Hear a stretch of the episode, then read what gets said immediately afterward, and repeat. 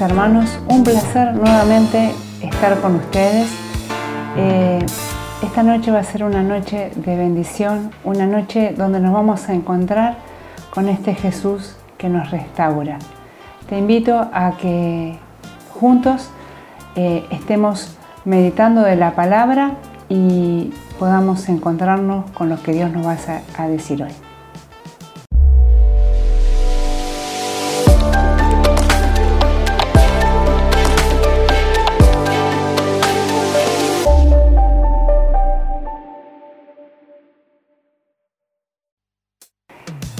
Hoy el Señor nos eh, quiere hablar de un personaje muy querido eh, por Él, que es Daniel.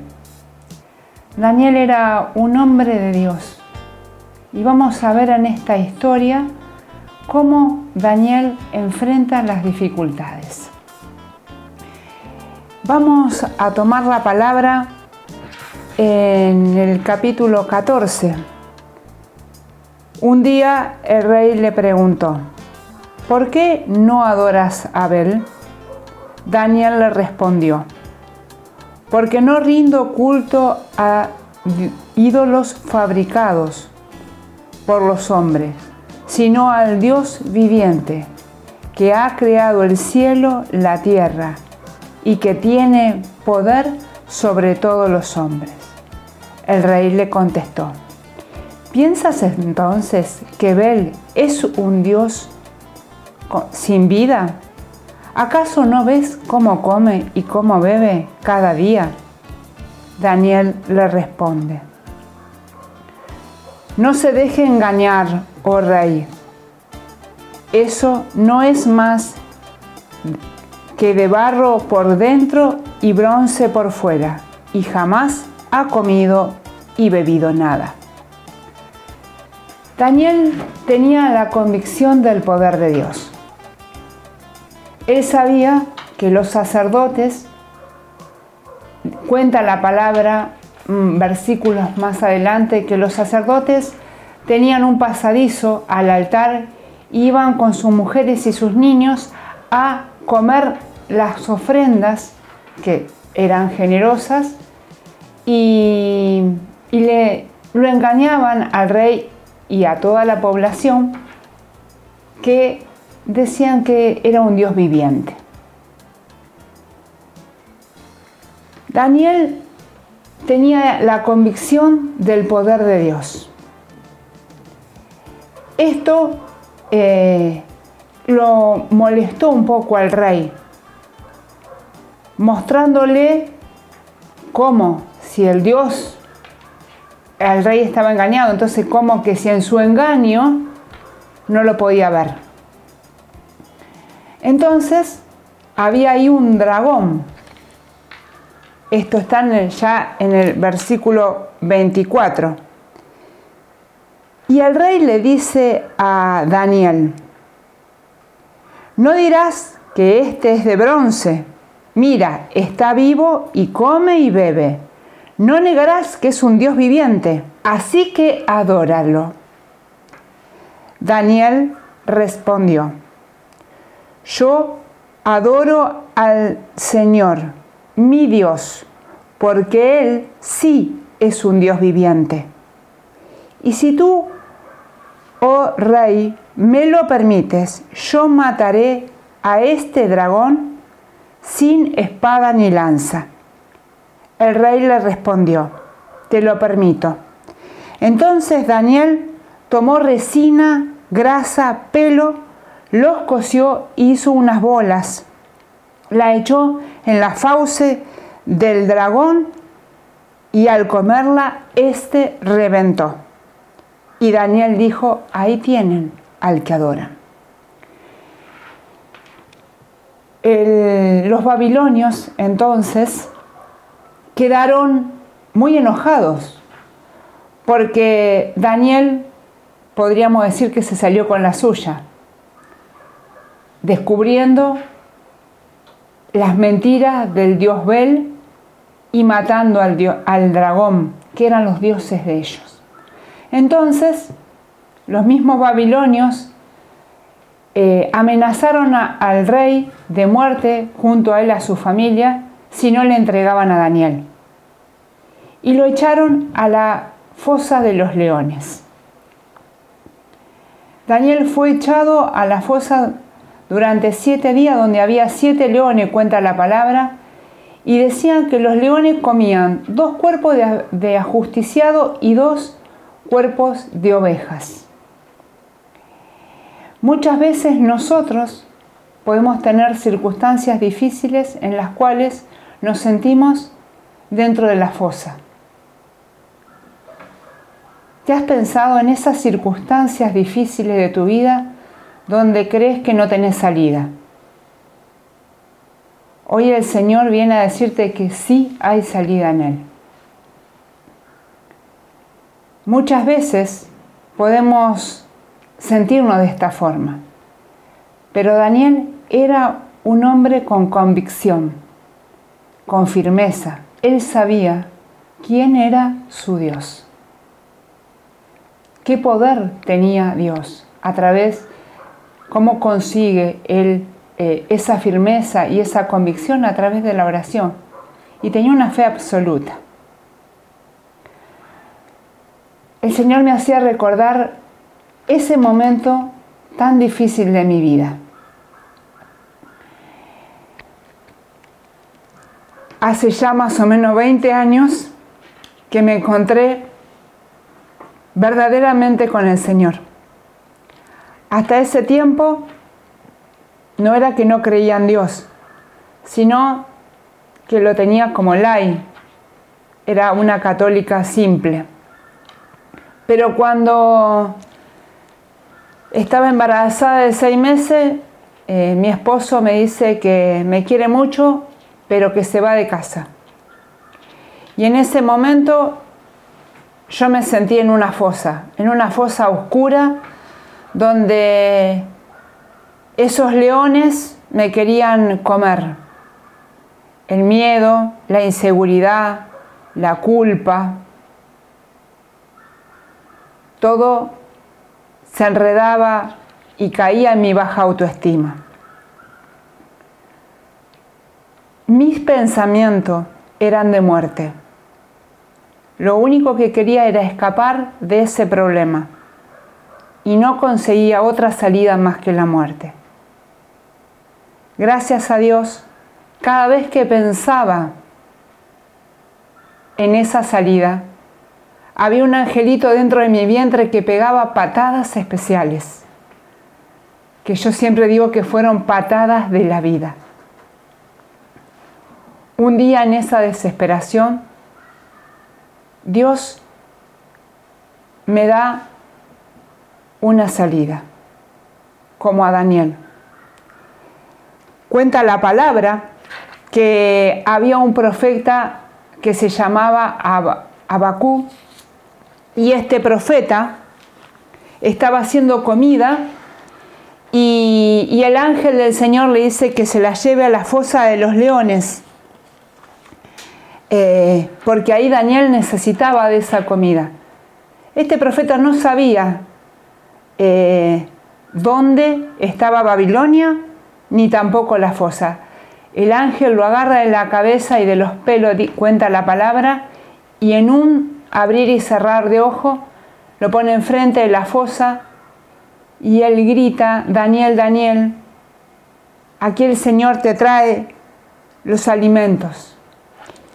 Y Daniel exclama, oh Dios, te has acordado de mí y no abandonas a los que te aman. En cualquier circunstancia, Dios siempre te da un ángel, un abacú, que te va a venir a dar el alimento, que es la palabra de Dios. Dios me plantó en esta comunidad donde fui amada, donde fui respetada y donde también me dieron el alimento para corregirme. Hasta ese momento yo tenía baja autoestima.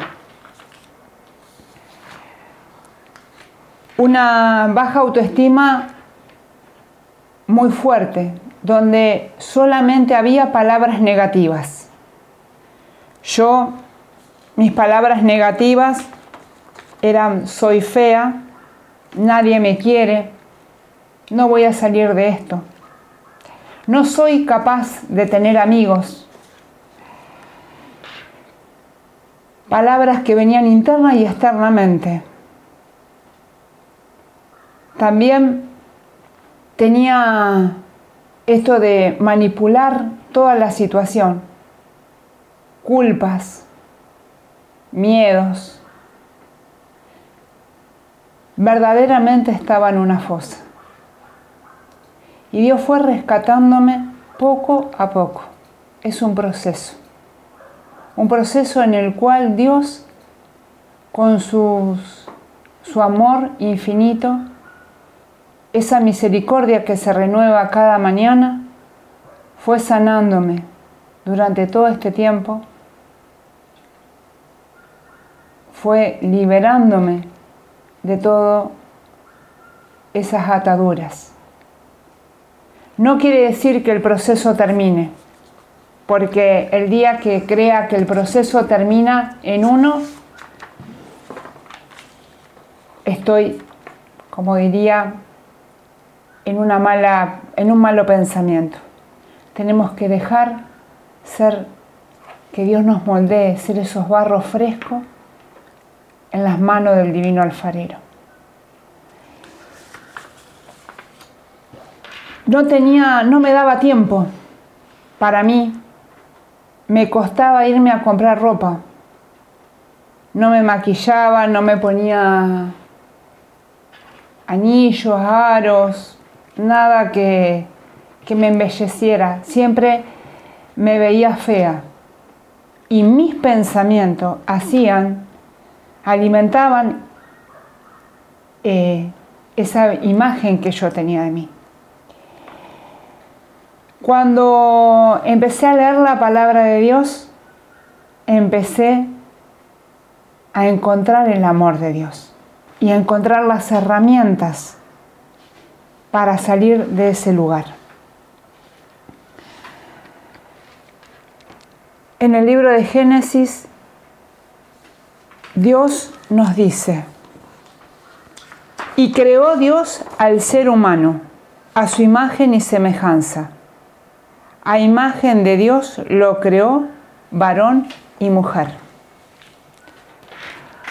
¿Podemos decir, vos y yo, que somos feos? Estamos diciendo que Dios hizo algo feo. Cuando miramos la creación, vemos lo hermoso, que es cada detalle que Dios ha puesto para, para nosotros, sus hijos no, no creía en el amor de Dios, porque no podía ni siquiera amarme a mí. Entendí que el amar a Dios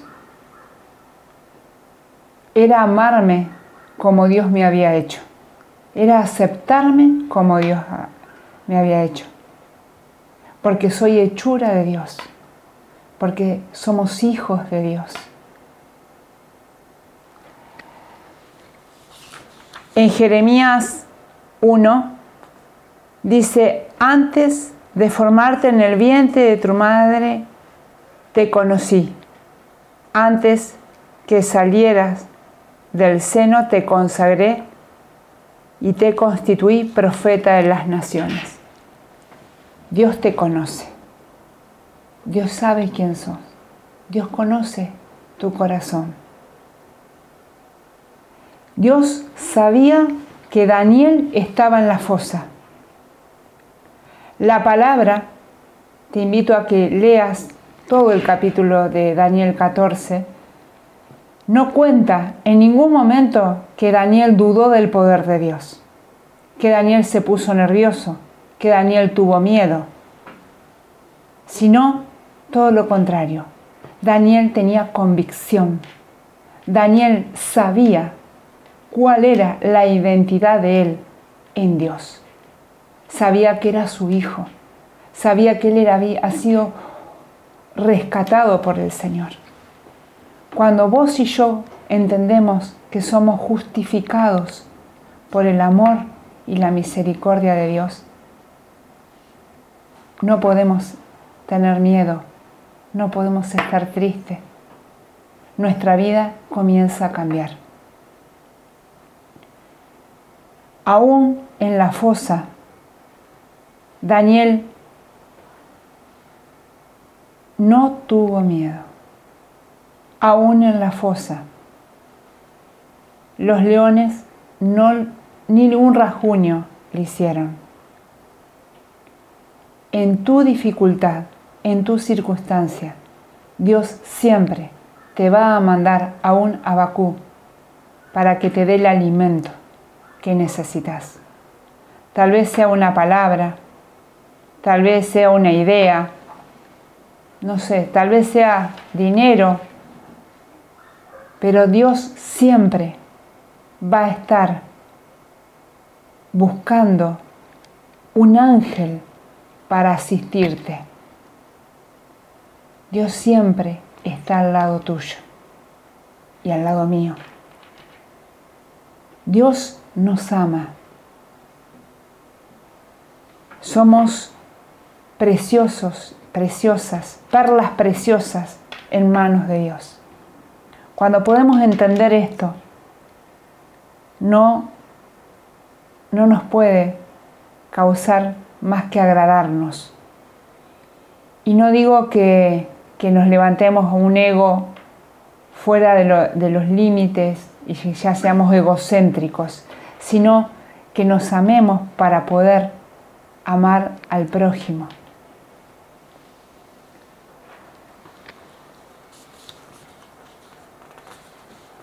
En Primera de Corintio nos dice, ¿no saben que son templos de Dios y que el Espíritu Santo habita en ustedes? Si alguno destruye el templo de Dios, Dios lo destruirá a él, porque el templo de Dios es santo y ese templo son ustedes. Si hay algún templo, si hay alguien que quiera venir a romper ese templo, qué promesa. Dios se va a encargar. Si tus pensamientos son los que quieren romper ese templo, Dios va a enviar ángeles para mostrarte y destruir esos pensamientos negativos y poder darte los verdaderos pensamientos. Dios nos dice en su palabra que hay que cambiar la forma de pensar para cambiar la forma de vivir. Qué bueno que podamos entender esto. Darte lugar a, agradarte, darte tiempo para ver qué necesitas. ¿Te pusiste a pensar qué necesitas? ¿Te pusiste a pensar el tiempo que tenés que estar descansando?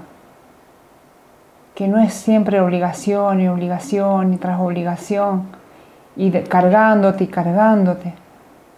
Eso me pasaba a mí.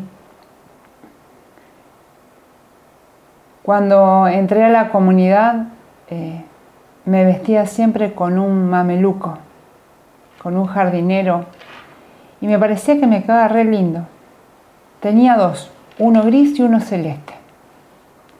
Y lo único que hacía era cambiarme las remeras e irme cambiando, pero siempre estaba con la misma ropa. Ángeles del Señor dentro de esta comunidad me empezaron a marcar. Y obviamente lo primero que te va a pasar es enojarte y ver que no podés ir a comprarte ropa. Porque el enemigo cuando te tiene atrapado en un lugar, lo primero que hace es que te enojes, usar el enojo para que vos no seas fiel y obediente y puedas cambiar. Los hermanos que Dios te ponga en la comunidad se unen en la oración y en el amor. Una corrección de un hermano nunca es para hundirte, sino es para levantarte.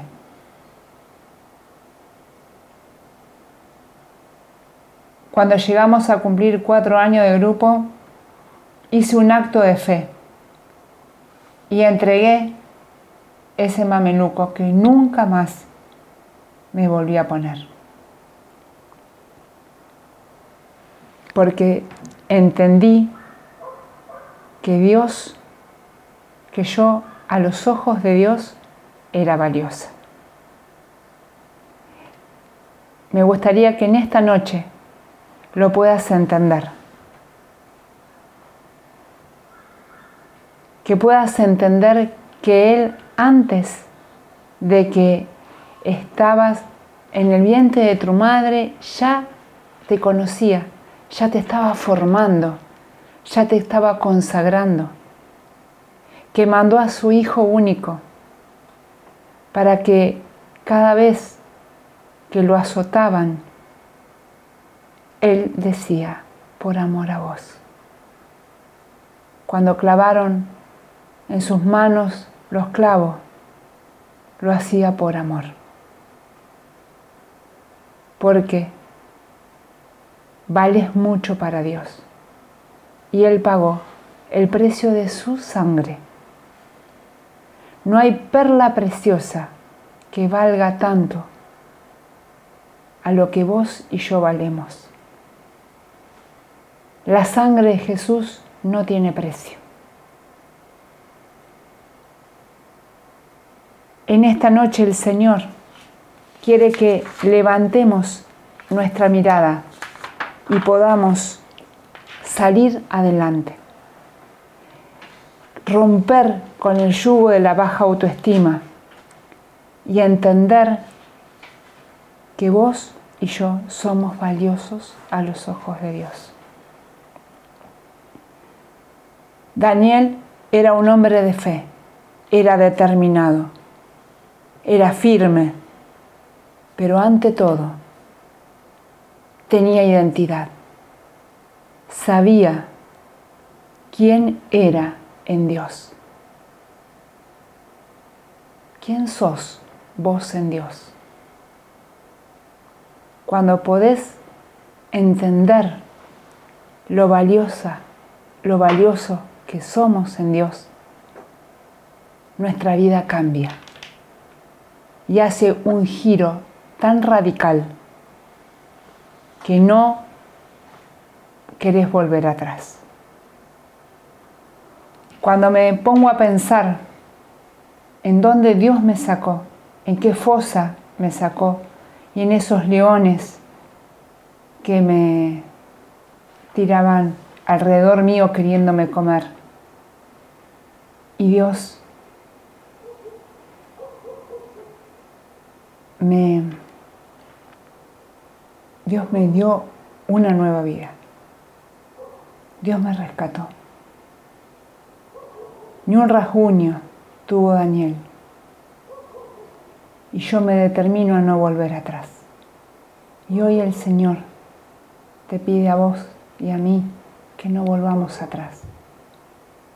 Chequea ¿Cómo son tus pensamientos? ¿Cómo estás cuidando tu cuerpo? ¿Cuánto tiempo te das para vos y para la relación con Él? Que toda la vida no es obligación y obligación y cargas, que hay un tiempo para cada cosa, un tiempo para trabajar, un tiempo para descansar, un tiempo para reír, un tiempo para trabajarse uno mismo. Dios quiere hacernos nuevas criaturas.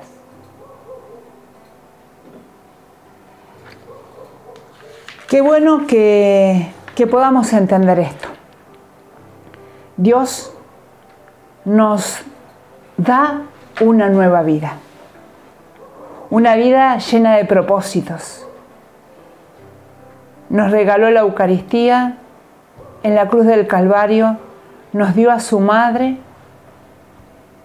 y nos da su palabra. Vos y yo somos valiosos. Cuando leemos la palabra de Dios, empezamos a conocer la mirada de Dios que tiene en nosotros. Y es una mirada de bendición, de, de, de propósitos. Dios quiere que sueltes tu propósito para tener los propósitos de Él. Yo te invito en este momento a que cierre tus ojos, ponga la mano en tu corazón y te entregues a este amor que sana, restaura.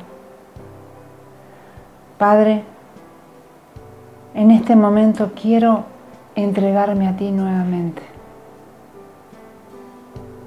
Quiero que tú me des tu mirada para mí, que restaures cada lugar de mi vida, Señor, que restaures mis pensamientos.